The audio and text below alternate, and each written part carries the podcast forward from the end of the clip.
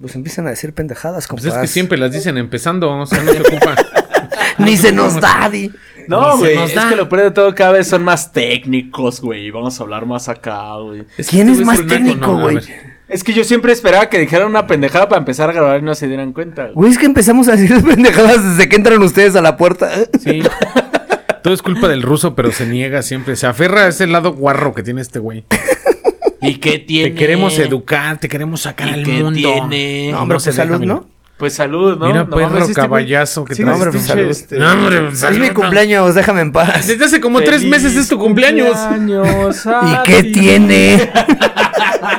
Yo cumpleaños todos los días, compa. Que por cierto no te hicimos mención en tu cumpleaños. güey. Pues es que ni grabamos en esos días porque ya estaba yo bien torcido echando la fiesta, güey. Ya andaba en otro estado, bien. Sí, pues, De hecho, estaba en otro estado echando la fiesta. Como cola de perro. En el estado de briedad. Es correcto. Es correcto. Así es correcto. Andaba yo en el estado de briedad. ¿Qué pedo, compas? ¿Cómo están? El, el gama con el trago. en- Bien, bien, bien, bien. El, el gama con el trago en el buche y yo con la boca en la boquilla de la caguama. Ahora di tú, Diego. ¿Cómo están mis queridos narrativos? No, ¿qué pasó? Pues sí, ese es tu mero, es tu mero mole, Que gordo. hasta me hicieron un, un meme el día de ayer. Chulada de meme, por me cierto. gustó, me gustó mi meme. Ah, Saludos al perrito Sola. Pinche Pedrito, te rifaste con ese puto. me- Y es que literal así es, güey. Llego los domingos de chambear, llego temprano y es de. Ay, voy a descansar. Y de repente llega un mensaje del pinche gama. Ya está el programa. Y, Ah, vale, verga. Pues es que también te dije que mandes todos juntos, pero el niño hace uno cada ocho días. ¡No tengo tiempo! No. Es como mi Pedrito también. Gordo, de una vez aviéntate esto. No, güey, en mis tiempos libres, en mis tiempos libres, uno por uno. Y al mero momento están presionados los cabrones. Así es esto. ¿Cómo estás, mi buen Diego? Yo muy bien. ¿Tú cómo estás? Este, bien, ya se me está subiendo. El muerto. Yo ya me estoy trepando al caballo, ¿eh? No mames, pinche caballo se trepó a ti porque no mames. No, ¿qué pasó? El mamporrero eres tú, papi. Al que se le trepó el caballo es a ti, gordo. Pero Que se le trepó el- Sí, ¿tú cómo estás, mi buen Fíjate gama? que a toda madre, no estoy en, estoy en un proceso así como en el nirvana de la peda, ¿no? En lo que ustedes no lo ven, pero en lo que el Diego se está echando un potro mítico. Es un pinche caballito tequilero, pero tamaño. Ese es un pegazo, tres. güey. Qué No pinche caballo ni un- que la chingada. Ese es un Es un pegazo. pinche centauro esa madre, ¿no? un caballito normal es de onza y media. Este es triple gordo. Diego se está mamando una de cinco onzas. Entonces, Está bien. Diego tiene pedos. Platícamelos. ¿Ahora Platícamelo. No cargues esos demonios. Solo. Bebe conmigo, di, no lo cargues solo. Sí, yo te voy a ayudar con esas cargas. descárgasela. Pues ahora sí que este programa quedará a cargo del Diego. Es correcto, hermanos. Así que sin más ni menos, comenzamos.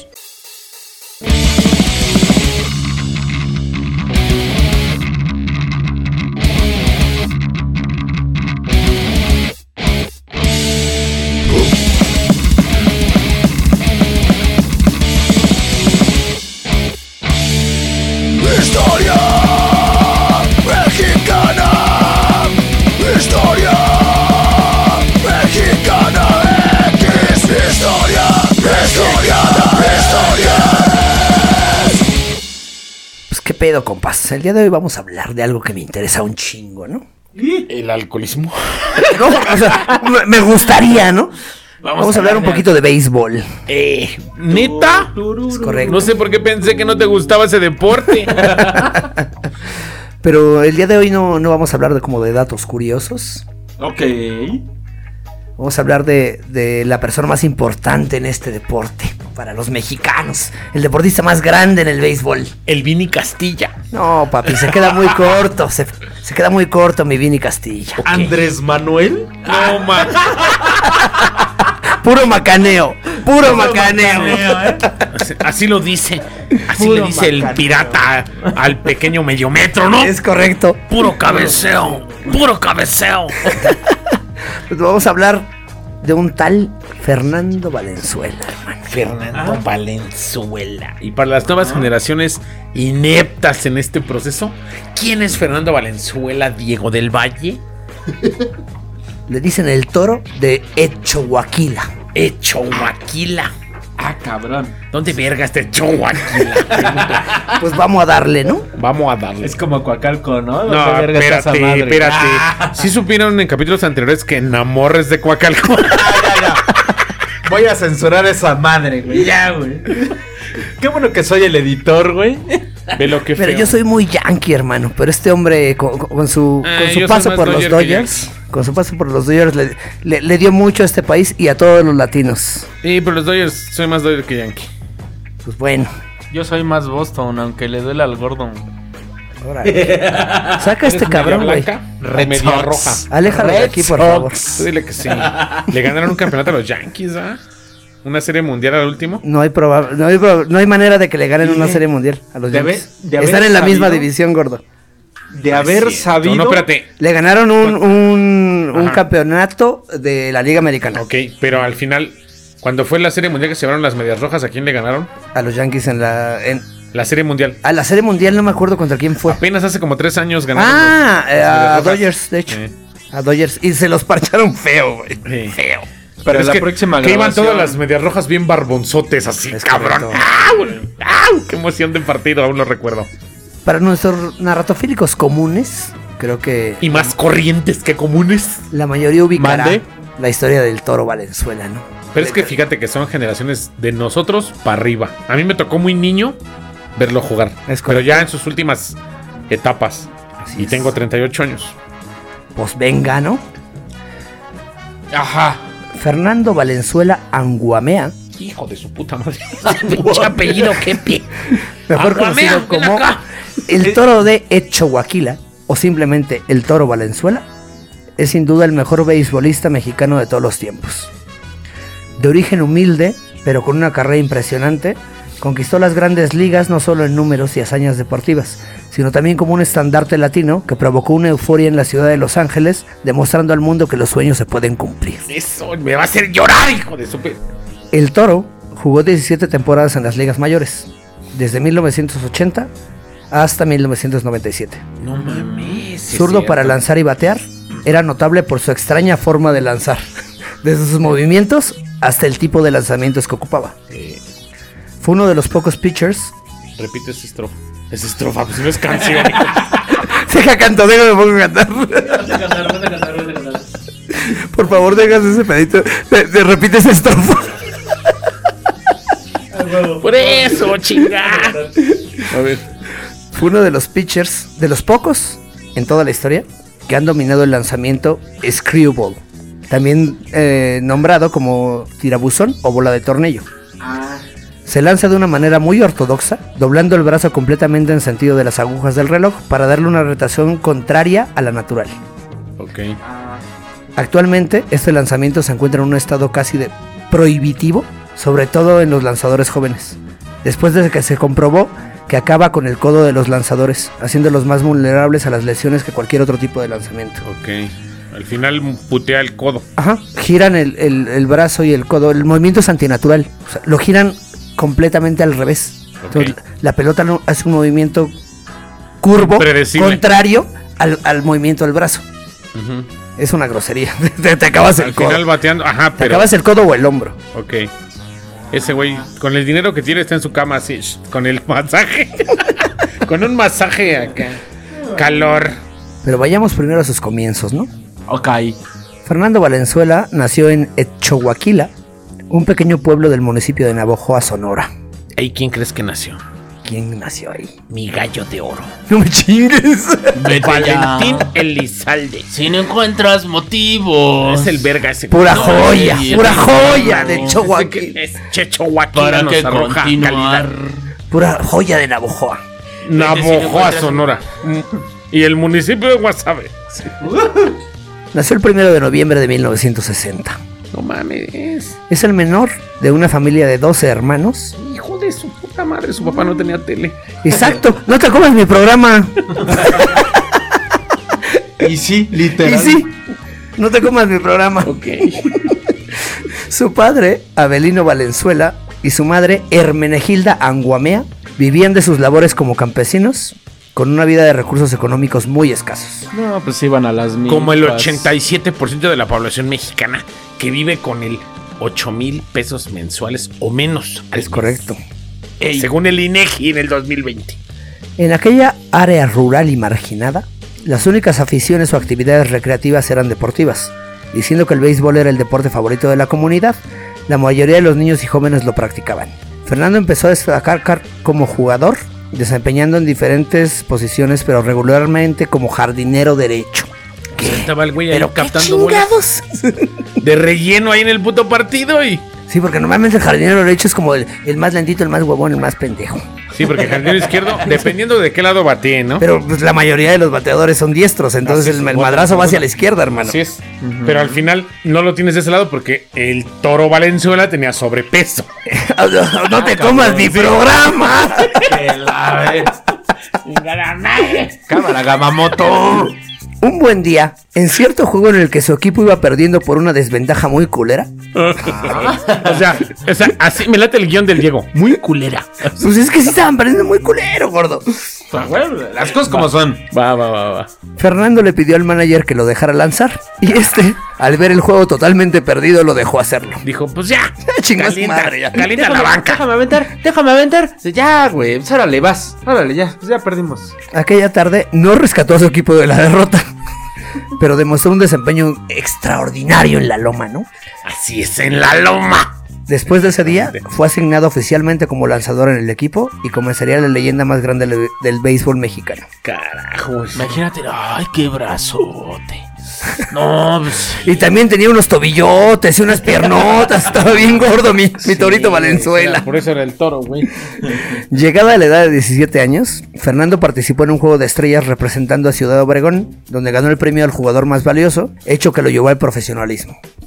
Su primer equipo profe- profesional fueron los Cafeteros de Tepic en la Liga Invernal del Noreste, debutando en el Parque Gilberto Flores Muñoz en 1977, en un juego entre Pureros de Compostela contra Cafeteros de Tepic. Al destacar notablemente en su equipo, Fernando llamó la atención del equipo Tuzos de Silao en Guanajuato, el cual le ofreció su primer contrato profesional por 250 dólares.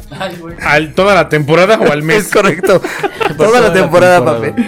Ay, güey. Puto robo. para jugar en la Liga Central de México. En su primera temporada tuvo récord de 5 ganados y 6 perdidos, con un promedio de carreras limpias de 2.23. Al año siguiente, la Liga Central fue absorbida dentro de la expansión de la Liga Mexicana de Béisbol y automáticamente Fernando elevó su nivel a un AAA, que es un, un nivel justo abajito de la MLB, Mm, de la Major League, a la edad de 18 años. hijo de perra, bien mocoso y ya metido en el pedo. Yo Siendo pensé in- que era la sección arriba de las pilas AA. Las De hecho, sí están clasificadas las ligas en Estados Unidos, güey. No mames. A, A avanzada, AA, AAA y Major League. Siendo integrado a Los Ángeles de Puebla, equipo que ya actualmente está extinto en Pues la sí. Liga Mexicana de Béisbol. Ahorita son los pericos, ¿no? De Puebla. Eh, fueron cambiando las, las franquicias, pero sí, ahorita en los Puebla son los Pericos. pericos. No se les vaya a hacer agua a la nariz. y eres aspiradora. Pero debido a la, cantidad, a la cantidad de figuras que tenían en su cuerpo de picheo, fue enviado en calidad de préstamo a los Leones de Yucatán. Pinche equipo erizo. En su primera temporada con los Leones, un equipo para entonces muy limitado y en las últimas posiciones, Fernando tiene un récord de 10 ganados y 12 perdidos, con un promedio de carreras ¿Con todo y ese limpias. equipo pedorro? Sí, güey. Con un promedio de carreras limpias de 2.49 y ponchando a 141 eh, bateadores. Ay, güey. A pesar de la mala temporada de su equipo, el Toro se ganó el respeto de sus compañeros y rivales, destacando por mucho por sus lanzamientos, sobre todo cuando se enfrentaba a los equipos más fuertes de la liga. O sea que era el único chingón. Pues sí. Entre comillas, entre comillas. El equipo estaba muy mal. Por compa. eso. O sea, el, el equipo estaba del lado y era el único chingón que tallaba. En aquel momento, no todos los equipos de ligas mayores enviaban scouts o buscadores de talento a México y muchos dependían de scouts independientes que daban seguimiento y recomendaban jugadores a las organizaciones de grandes ligas. Fernando llamó la atención del scout cubano Corito Barona, quien no dudó en recomendarlo con el cazatalentos de Los Ángeles Dodgers, el cubano estadounidense Mike Brito, fallecido el año pasado por cierto, que, está- que estaba en México evaluando un shortstop llamado Ali Uscanga. Valenzuela lanzó en ese juego y al enfrentarse a Uscanga lo ponchó con tres lanzamientos. En corto. En corto, pa. Imagínate la las millas de su brazo, güey. ¿Las tienes? El señor no lanzaba muy fuerte, lanzaba muy raro. Esa es la diferencia, hermano. Esa es la diferencia. Me acabas de cachetear sabroso. Esa es la diferencia. Ahí es cuando dice, no importa el tamaño, sino cómo que la Pero no te comas mi ver". programa, eso viene más adelante, gordo. Yo sé que son cosas de tu generación, mi hermano, pero Perdóname, Ya pero sé es que te la quieres pichar, comer, morro. gama. Leta, literal, sí me tocó verlo pichar. Yo ya sé que te la quieres comer, gama, pero espérate. Mike Brito, el, el buscador de talentos, al ser cuestionado tiempo después sobre aquel día de juego, dijo, después del ponche, olvidó to- todo acerca del shortstop que yo buscaba y me dediqué el resto del juego a evaluar el desempeño de este pitcher zurdo. Sí, a huevo. El otro pendejo se quedó sin jale. Bien emocionado el short estaba así a huevo, ¿no? De aquí a la grande y el toro te bajó, carnal. El toro ya te mató la vida. enviando los informes a la gerencia de Dodgers.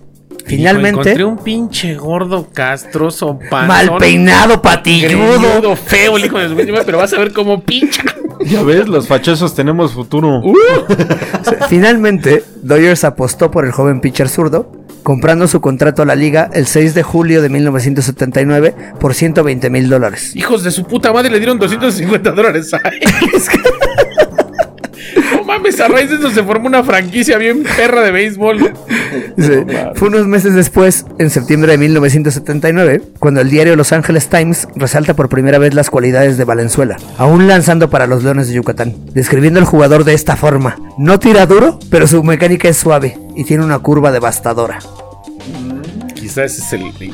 Es que al final sí. ¿Ese es el Esas malditas curvas son. Después lo el chiflido. después de adquirir a Valenzuela en el verano del 79, los Dodgers lo enviaron a los Lodi Dodgers de la Liga de California, nivel A avanzado. donde tuvo récord nada más de un, un ganado y dos perdidos y promedio de carreras limpias altísimo de 1.13. Chulada. Siempre fue un lanzador duro, pero los Dodgers sentían que necesitaba aprender otro lanzamiento. Valenzuela fue enviado a la Liga Institucional de eh, Arizona luego de terminar su compromiso en la clase A. Es ahí donde Fernando Valenzuela aprendería a lanzar el picheo que le daría fama y gloria, el screwball. Fue el lanzador mexicoamericano Roberto El Babo Castillo Como. Como el babo. quien le enseñó a hacer una verga, de- Una verga con perlitas. a tirar esas buenas bolas. de-.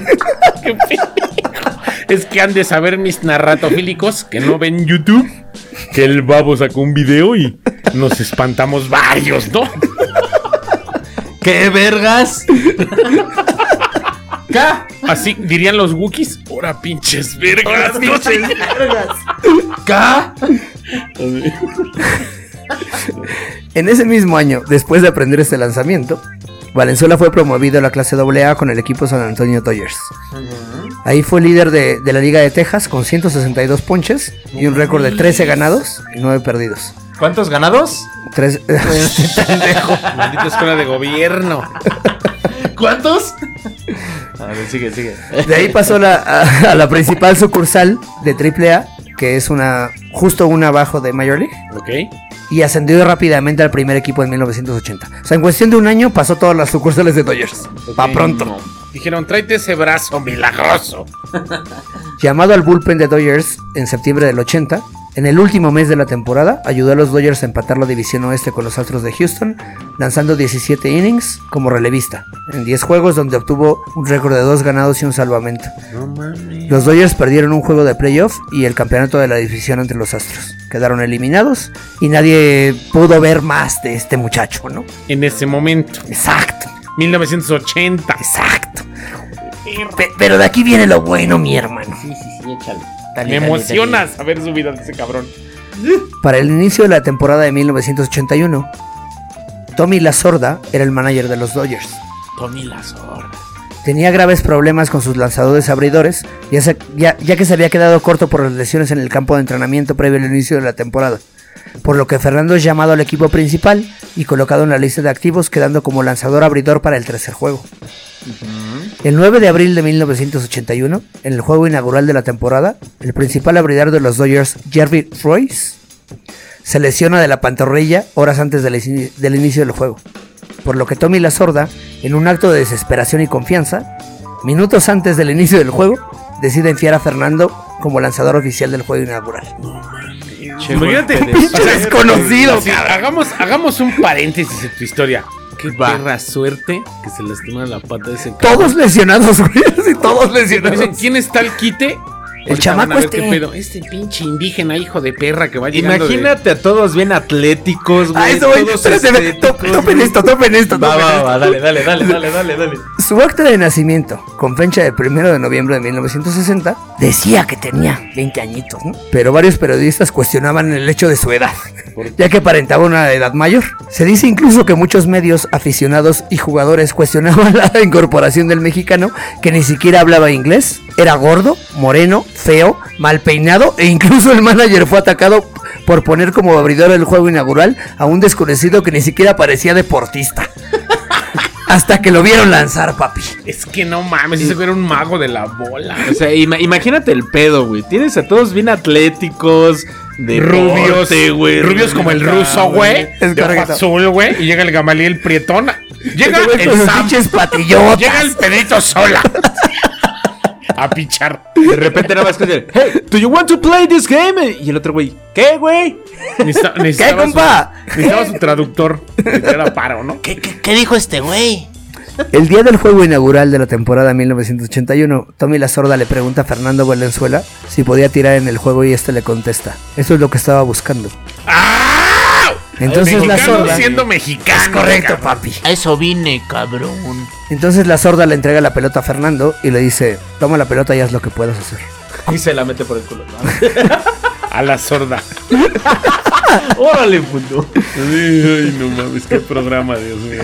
Como empezó el- conforme empezó el partido, poco a poco se fue adueñando del juego con su labor en el montículo. A la mitad del quinto inning, el público asistente y los comentaristas de la radio, televisión, todo el mundo en el Dodger Stadium comenzaban a preguntar quién era. Nadie lo ubicaba. No, pues qué chingados. Estaba dominando de manera impresionante al equipo rival y con una ventaja de una carrera a cero, hasta que en la parte baja de la séptima entrada Mike Sousha, chulada de cabrón, dio un home run para dejar el partido 2 a 0 a favor de los Dodgers. Aquel día, Fernando Valenzuela, en su primer juego, tiró el juego completo, blanqueó al equipo contrario y ganaron los Dodgers 2-0 contra los Astros de Houston, cobrando una pequeña ventaja de la eliminación de la temporada pa- pasada. Así empezaba la exitosa ra- racha de ganados que lo llevaría a la gloria. Ahí comenzó el fenómeno conocido como Fernandomanía, donde pasó de un bajo perfil a ser una superestrella. Ganó sus primeros 8 juegos en línea, con 5 blanqueadas y un promedio de carreras limpias de 0.50. No mames, no los dejó ni respirar, güey. Además del dominio del montículo y de su apariencia física, había algo inusual en aquel joven, algo muy extravagante que llamaba la atención. O sea, además de ser feo, gordito, chaparro, güey. Ah, había algo raro en él, No güey. era chaparro. Era una era chaparro. Era una madre-. Ok, ok, ok. Había algo muy raro y extravagante en este muchacho. Échale. Miraba al cielo justo antes de cada lanzamiento y casi con los ojos en blancos hacía su disparo con una forma muy peculiar de lanzar. Casi, casi se la jalaba lanzando. es correcto, hermano. Te. Seguido al debut no programado, Valenzuela fue apodado el Toro por los aficionados y no hay duda de que Valenzuela pudo haberse ganado el apodo por los números que puso en las grandes ligas en sus primeras temporadas, establecido como uno de los mejores lanzadores de la liga. Hay quien dice que el apodo vino en relación a su corpulencia, pero la versión más aceptada es justo por aquella extrañeza, el, el toro que miraba al cielo casi con los ojos en blancos antes de embestir. Eso fue un hábito que desarrolló de manera espontánea desde que llegó a los Dodgers. Nunca lo había hecho antes. Putos nervios, hijo. Seguramente, cabrón. Sí, ay, Diosito, ay, Diosito. Imagínate en el segundo equipo más pesado de Estados Unidos al final, porque son las, los Sí. Yankees, pero los Dodgers. Es correcto. Yo me imagino un güey antes de desmayarse y aventando raro, güey. Antes de desmayarse, güey. Sí, pues sí. Varias veces los jugadores contrarios alegaba- a- alegaban a los umpires que tenían notas o alguna sustancia que hacía que los lanzamientos se hicieran un efecto raro en la pelota. O sea, por lo que detenía el juego, detenían el juego y los oficiales revisaran la, la- la visera de su gorra por si no traía anotaciones aquí de qué tenía que hacer o por si te- se agarraba la gorra por, pa- por materiales extraños para O poder sea, la lanzar banda decía, diferente. este güey no Este- no puede cabrón". lanzar así, Esto cabrón. no O es sea, normal, güey. Nadie Esto no puede es lanzar normal, así, güey. Güey. Sí, sí, sí, a huevo. Nunca le encontraron sustancia alguna, pero hoy en día esta práctica es actualmente una regla en la Major League. Cuando los umpires notan lanzamientos raros, imposibles de batear o cuando los managers rivales lo piden. O sea, si ven que alguien es imposible de batear, lo pueden revisar. Le revisan hasta el cinturón, todo. O sea, ya hoy en día ya es una regla. Así, ¿por qué chingados no te puedo batear, cabrón? No mames, es que.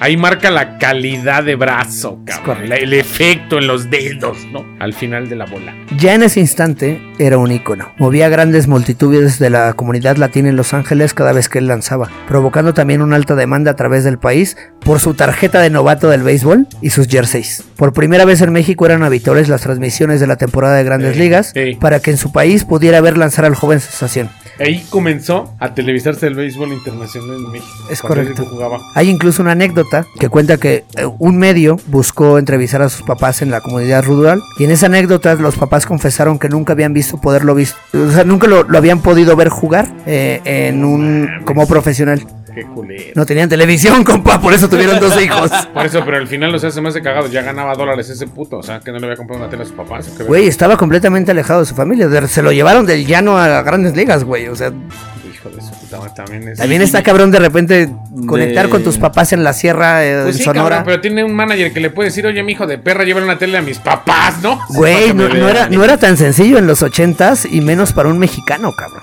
Ok. Pues Bueno. no, pero ya estando en esas alturas, Pues, güey. quién sí. sabe, güey. Al final él en ese momento estaba en otro pedo, güey. Ni español hablaba ya de aquel lado. Tan así que el entrevistador le hizo llegar una televisión a sus papás para que por fin pudieran ver al retoño brillando a nivel mundial. Eso, chingada. Ah, bueno, me sí, dio sí. orgullo.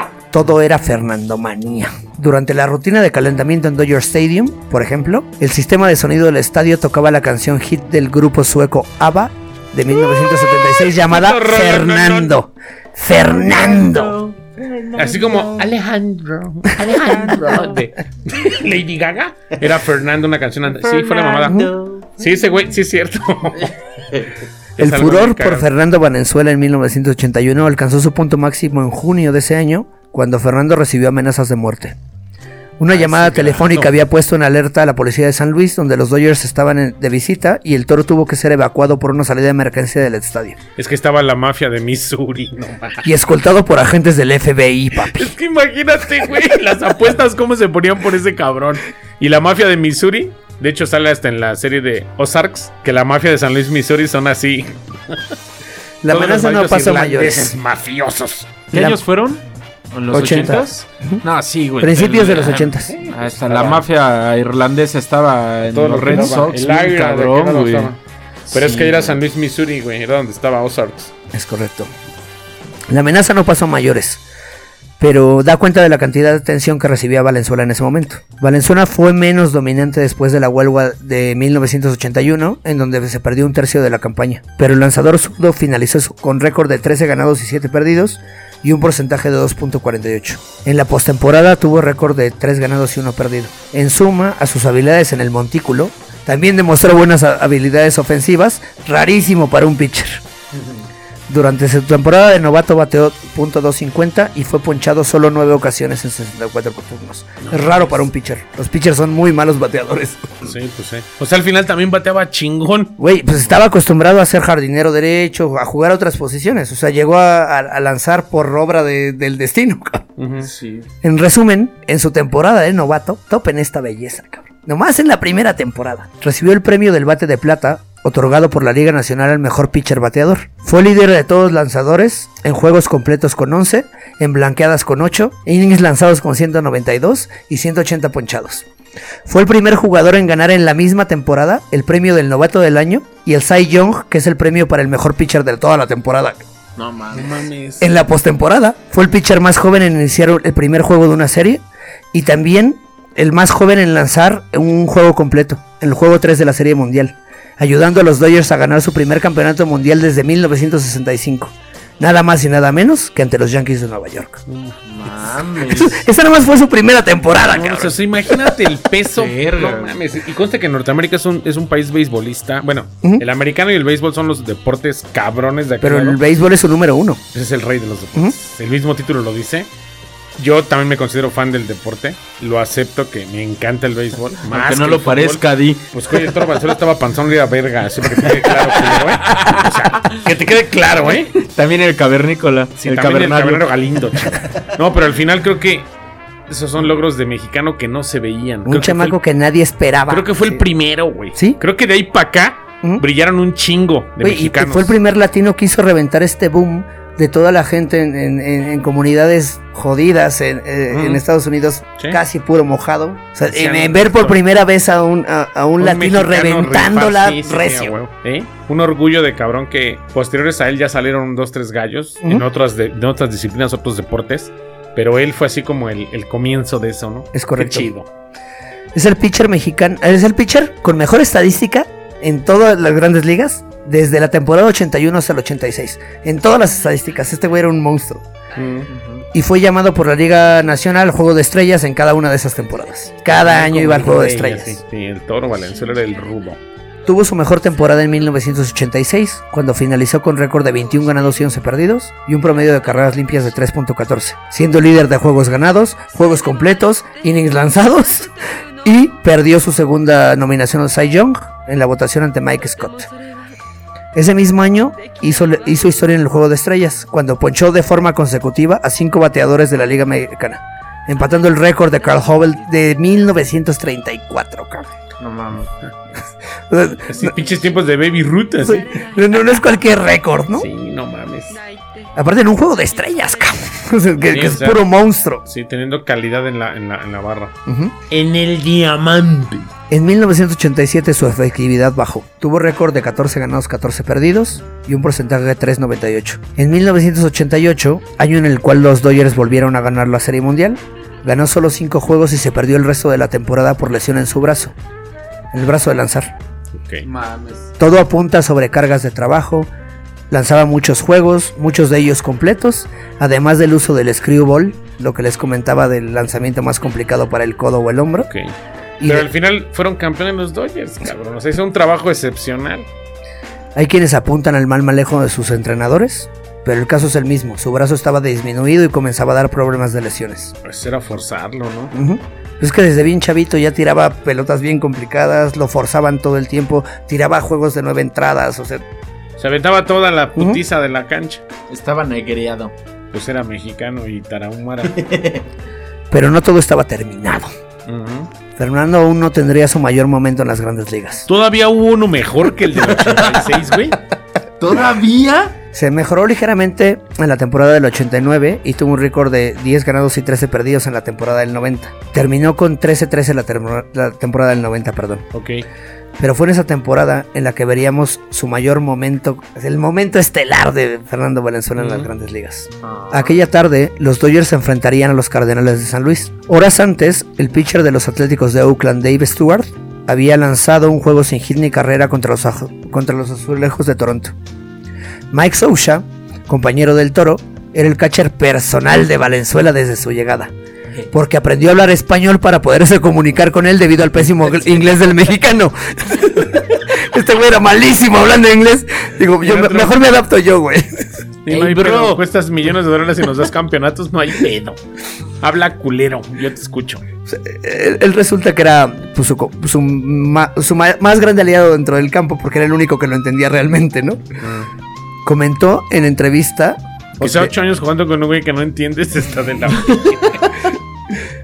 en entrevista, después de ese juego, comentó que mientras hablaban del juego sin hit ni carrera de David Stewart en el, en- en el vestidor, previo al juego ante los Cardenales, Fernando les dijo: Acaban de ver un juego sin hit ni carrera por televisión, ahora van a ver uno en vivo. ¡Ah, perro! Ese día Valenzuela lanzó su único juego sin hit ni carrera, ganando 6-0 contra San Luis. Saca. Predijo, predijo su, su- su juego sin hit ni carrera.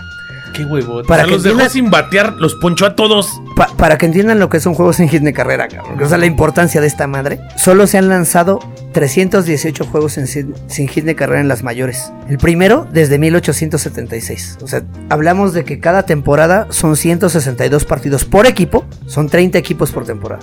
O sea, hablamos de que hay alrededor de 4.000 partidos por temporada. Si estamos hablando desde 1876, 4.000 partidos por temporada, hasta la fecha. Solo ha habido 318 juegos hit ni carrera no mames. en la historia. Y uno de ellos es, de- es del toro. Hijo de perra. Y aparte, es el único día en la historia que se han dado dos sin hit ni carrera en el mismo día. Se jugó dos partidos el mismo día. No, no, no. Cuando, cuando él escuchó que, que el- en el partido anterior habían dado un sin hit ni carrera, les avisó a sus compas. Ya vieron uno por televisión. Ahora van a ver uno en vivo. Es la, me pri- hubiera la- emocionado. es la única vez en la historia que, que- que se han dado dos juegos sin hit ni carrera en, la- en- en un solo día, pues. Ok. Dice, posteriormente, después de esa temporada, Valenzuela fue dejado en libertad por los Dodgers. Continuó su carrera en la Liga Americana con California Angels, Baltimore Orioles, regresando a la Liga Nacional con los Philadelphia Phillies, los San Diego Padres y terminar su carrera en las mayores con San Luis Cardinals. Se retiró después de la temporada de 1997. Ok.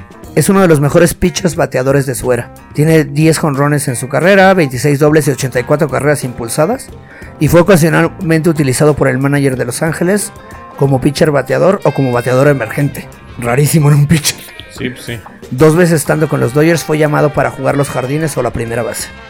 Vamos a hablar un poquito de sus logros ya un poquito resumidos. 17 temporadas en Major League. Dos series mundiales con los Dodgers, 81-88. Seis juegos de estrellas. Eh, eh, estaba en el Tops All-Star Rookie Team de 1981. Novato del año en el 81. Cy Young en el 81. Más blanqueadas en una temporada en el 81. El premio Silver Slugger del 81 y el 83. Fue guante de oro en el 86, bat de plata en el 81, 86, 89, más juegos ganados en el 86, líder de más juegos completos en el 81, 86 y 87, más ponches en un juego de estrellas. Pero es- es- esta estadística es la más chula de todas. Es el jugador con más aficionados metidos a los parques de béisbol durante 10 años de carrera. Chido. Dice, ni Babe Ruth, ni Mickey Mantle, ni Joe DiMaggio, ningún otro pelotero de Major League ha, lotido- ha- ha logrado meter los millones de, de fans que metía Final latinos, ¿no, güey? Todos los latinos de aquel lado así de vamos a ver jugar ese cabrón. Qué pinche gusto. Ahora vamos, latino. vamos a hablar de él después del retiro, porque su, su carrera es nada más el primer enorme. punto. ¿Mm? Los Ángeles Dodgers lo invitaron al entrenamiento de primavera en 1999 para que buscara un lugar en el equipo, pero rechazó el ofrecimiento. Ya no Todavía quería jugar. Se pone mamón. Ya no quería jugar. Ok. Se podía, ponerse mamón, güey. En el 2003 regresó a la organización de los Dodgers como comentarista de radio en idioma español para los Juegos de la Liga Nacional, cosa que hace hasta la fecha. Qué chido. Agarra el micrófono y los audífonos. Ese mismo año fue ingresado al Museo del Salón de la Fama de la Herencia Hispana del Béisbol. El 29 de junio de 2004 anunció que quería regresar al montículo en la Liga Mexicana del Pacífico para jugar con los Águilas de Mexicali en el mes de octubre con 44 años de edad. Mames. Lanzó otra vez en la Liga Mexicana del Pacífico durante la temporada 2005-2006 y el 20 de diciembre de 2006 en Mexicali, Baja California, fue el pitcher abridor de los Águilas de Mexicali en el último juego profesional de, profesional de su carrera. En 2005 fue nombrado uno de los tres pitchers abridores del equipo latino de todos los tiempos de las leyendas de, los de las ligas mayores. Uno de los mejores pitchers latinos de la historia de las mayores. No estamos Sí, hablando pues de sí, cualquier no cosa. cualquier cosa. Valenzuela fue parte del equipo de managers de la selección me- mexicana de béisbol en el Clásico Mundial de 2006, 2009 y 2013. Yo fui ese. Es correcto. Y el Vini Castilla andaba allá abajo sacando fotos. Lo hubiera visto, nos hubiéramos cagado todos, pero él nos Ahí está la pelota firmada del Vini. Ah. Mi patrón, el Vini. Chulada, bebé. Esa mera, mira. Y otra me sacaste un pedo, ¿eh? ¿Cuál es la del Saco Vini? con Esa. los dedos. Ahorita te la le tomas paso. foto y lo suben. Este. El 26 de octubre de 2010, ESPN proyectó un documental desde la llegada de Valenzuela al equipo de Dodgers titulado Nación Fernando. En 2013 fue ingresado al Salón de la Fama del Béisbol del Caribe. En 2015 obtuvo la, la ciudadanía estadounidense. Apenas. Sí, no, espérate, espérate. No mames. Hasta el 2015, desde los 80s, güey. Tras la desvinculación de los Tigres de Quintana Roo, equipo de Liga Mexicana de Béisbol en 2017, la posible extinción de este equipo llen- lleno de tradición, Valenzuela y un grupo de empresarios yu- yucatecos compran el equipo al empresario Alejo Peralta Hijo y hasta la fecha mantienen vivo al equipo y a su historia en la ciudad de Cancún. Actualmente el exjugador e hijo de Fernando Valenzuela es el presidente del equipo.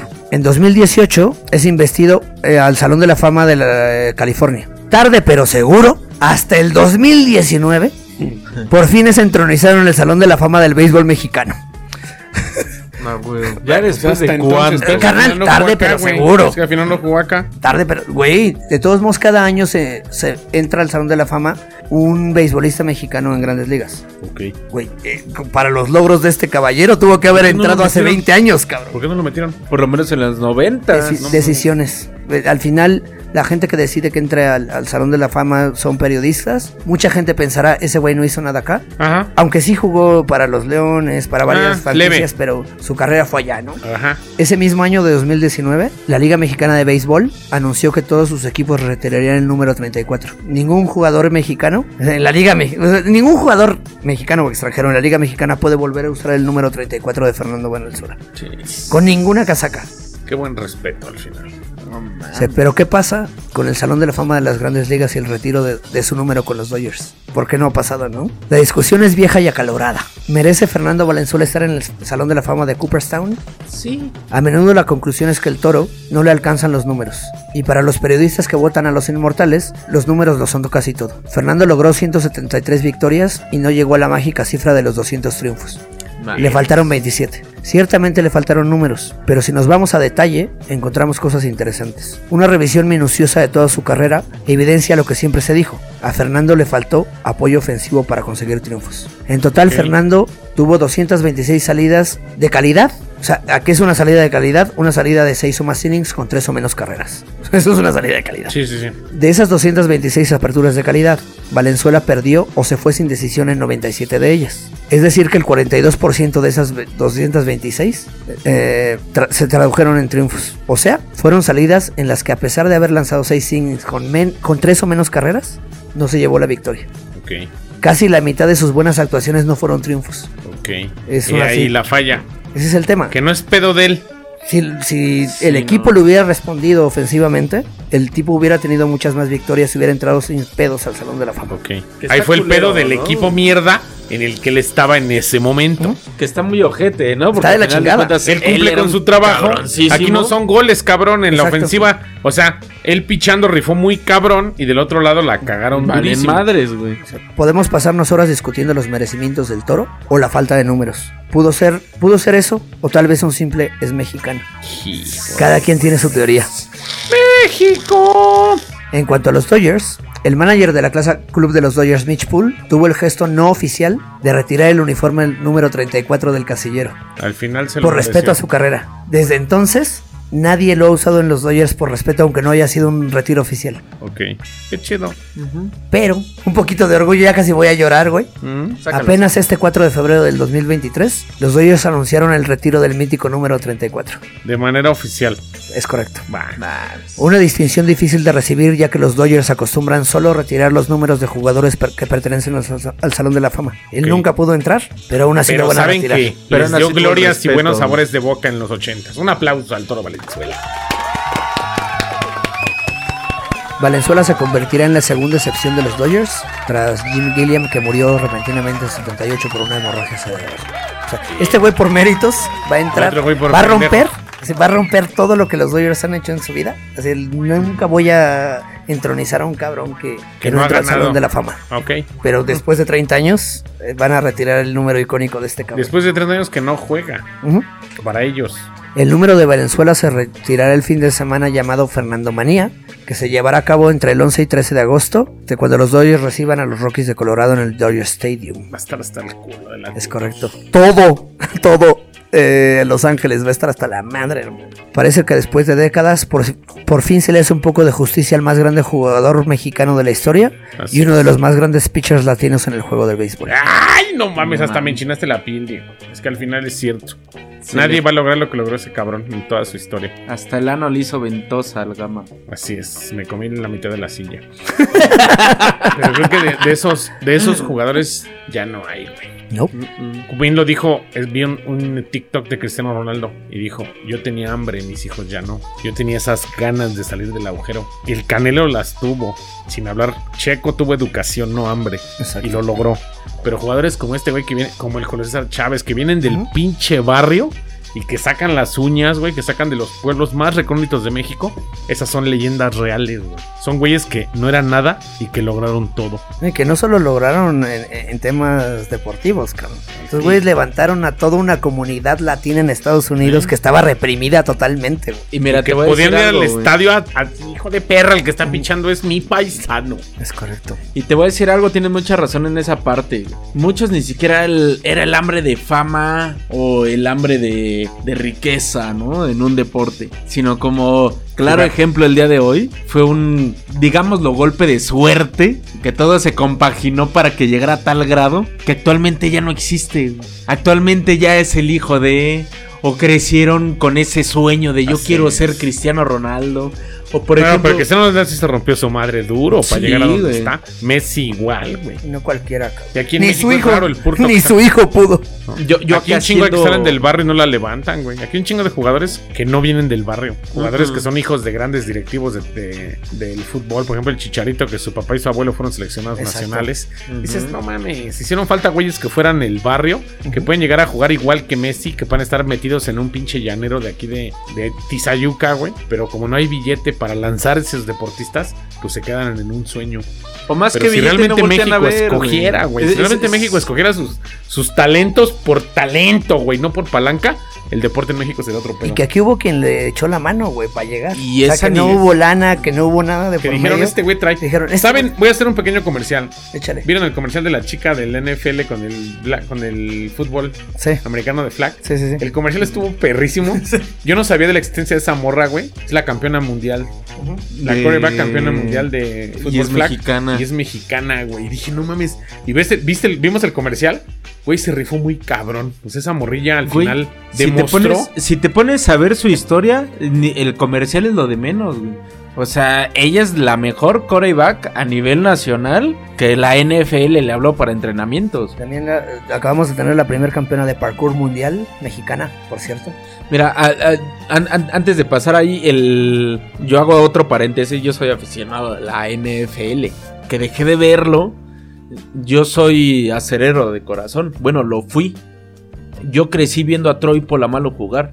Era una bestia. Antes de que se retirara Troy Polamalu por segunda vez, porque ya se había retirado, él en conferencia de prensa fue así de: Todavía no tienes la edad de retirarte, ¿por qué lo haces? Y él lo explicó de esa manera: Porque nosotros jugábamos de chicos y no habían reglas.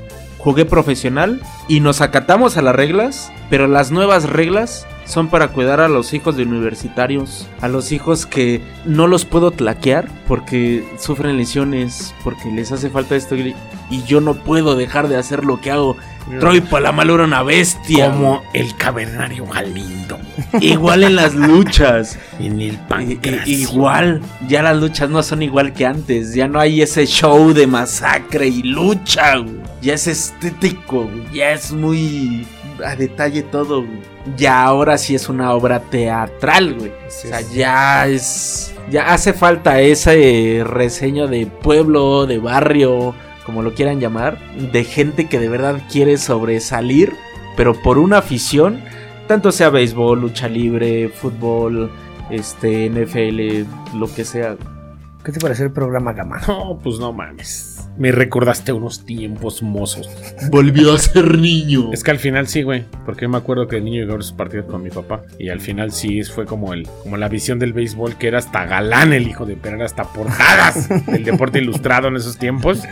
Y, y es algo que, que no se veía, güey. O sea, México siempre estuvo como en el rincón. Y poco a poco nos fuimos apoderando de, de ciertos lugares deportivos, ¿no? En el rey de los deportes de Estados Unidos, para que vuelva a brillar un cabrón como él. Para que vuelva a tomar otro güey el lugar que tomó ese cabrón. En, eso cabrón. andamos, ¿eh? Andan jugando. Con mi Julito. Urias en eso andamos. ¿eh? Pero no al grado que También este con. Dodgers, por cierto. A ese grado. Ese que trae sus lentes de fondo de botella, ¿no? Sí, pues te trae bronquitas en sus ojitos. Ya lleva varias operaciones, carnal. Pero pues ahí vamos, ¿no? Mira, carnal, si el arate lo pudo, sin un ojo. Me- Pues el arete tuerto y todo nos trajo la primera medalla, ¿no? Pues fíjate que me Pues, pareció por, de lujo. por- por ahí hay un- una anécdota justo de este niño de Julio Urias, que Ajá. no ve bien con, con un ojo, que justo lo estaban chingando por eso. Y el güey contesta, si esto es lo que puedo hacer con un ojo, imagínate si viera con los dos, cabrón. Si no trajera lentes, sería el cabrón. Esa es una respuesta perra. Sí, el güey sí respondió así tal cual al, al- al cabrón que lo estaba jodiendo. Qué bueno, güey. ¿Tú qué te pareció el programa, Rusito? Sabes que yo no conozco mucho de béisbol, aunque yo Boston. Pero conocer esta historia, güey, está muy cabrona, güey, está muy chingona. güey. La verdad, sí me... Tenía ganas de mear, no me quería parar, güey, porque me- Yo yo, estaba envuelto aquí en la historia, güey, pero, güey, qué chulada de una persona que viene de la nada a hacerse una figura tan pública, no por el deporte. güey. cabrona, güey. No por el deporte, güey, sino que se vuelva un orgullo latinoamericano. Eso es lo más chingón que puede haber, güey. Independientemente de con quién juegue o de lo que haga, pero ser un orgullo a llegar a hacer todo lo que llegó a hacer él, está muy cabrón. Quiero mandar un saludito a un compita. Dale, dale. Ma- Manuel Lara se llama. Manuel Lara. Eh, Es un compita que, que justo tiene un par de añitos apenas jugando béisbol. Se clavó un chingo y juega conmigo, de hecho, en, en el equipo en el que juego. En los bacachos. Es correcto, en los bacachos. Este, ha- hace un par de juegos, eh, a pesar de que tiene muy poco, que, que está jugando, dio, dio el hit de la victoria. Mi hermano Manuelito Lara, te mando un abrazo, Ah, viejo. Qué chulada. Ah, un qué aplauso, bueno, un aplauso. El primer equipo que patrocina a Historia Mexicana X son los bacachos. Es correcto, mi hermano. Este, ¿Quieren mandar saluditos antes de Le mando un saludo al Rodrigo Mercado, que siempre está chingue y chingue que no lo saludo. Así el Rodrigo se lleva un saludo y esos narratofílicos que están en el anonimato, que no se hacen presentes en redes, síganos en redes, Podcast HMX en Instagram, sigan el Twitter de Podcast HMX y en redes, en Facebook está Historia Mexicana X, el podcast, pueden seguirnos y interactuar en las estupideces que pone mi Pedrito sola, que nosotros la hacemos segunda. Un saludazo al Pedrito Sola por esos pinches memazos que se está aventando. Se mamó con el cerebrito, gordo. Así es. Sí. Ay, con todo lo que ya ha sacado y lo que va a sacar, güey. Quisiera mandarle también un saludo a la Alexi que aguantó vara en estos desmadres que le hemos aventado todo. en... Eso le pasa por estar en Japón. Sí le aventamos buenos desmadres en Ah, los pero sí aguantó, pero sí aguantó aguantó. vara. Un Tiene saludo especial es con mucho cariño de todos ellos, Edwin, al buen Don Chepe. Otra vez. Otra vez. Pero un saludo a todos ellos que siempre andan al pendiente y muchísimas gracias por todo. ¿Cómo te encuentran en redes, Gama? A mí me encuentran como Gamaliel Mol en Twitter y Instagram y Gamaliel Molina en Facebook. A ti, Rosito. Adán Sinner con doble N en Instagram y el ruso con doble S en página oficial de Facebook. Yo soy Diego del Valle en Facebook, Body From en Instagram. Y esto es Historia Mexicana X, besos en el montículo. Besos donde salen ponchados.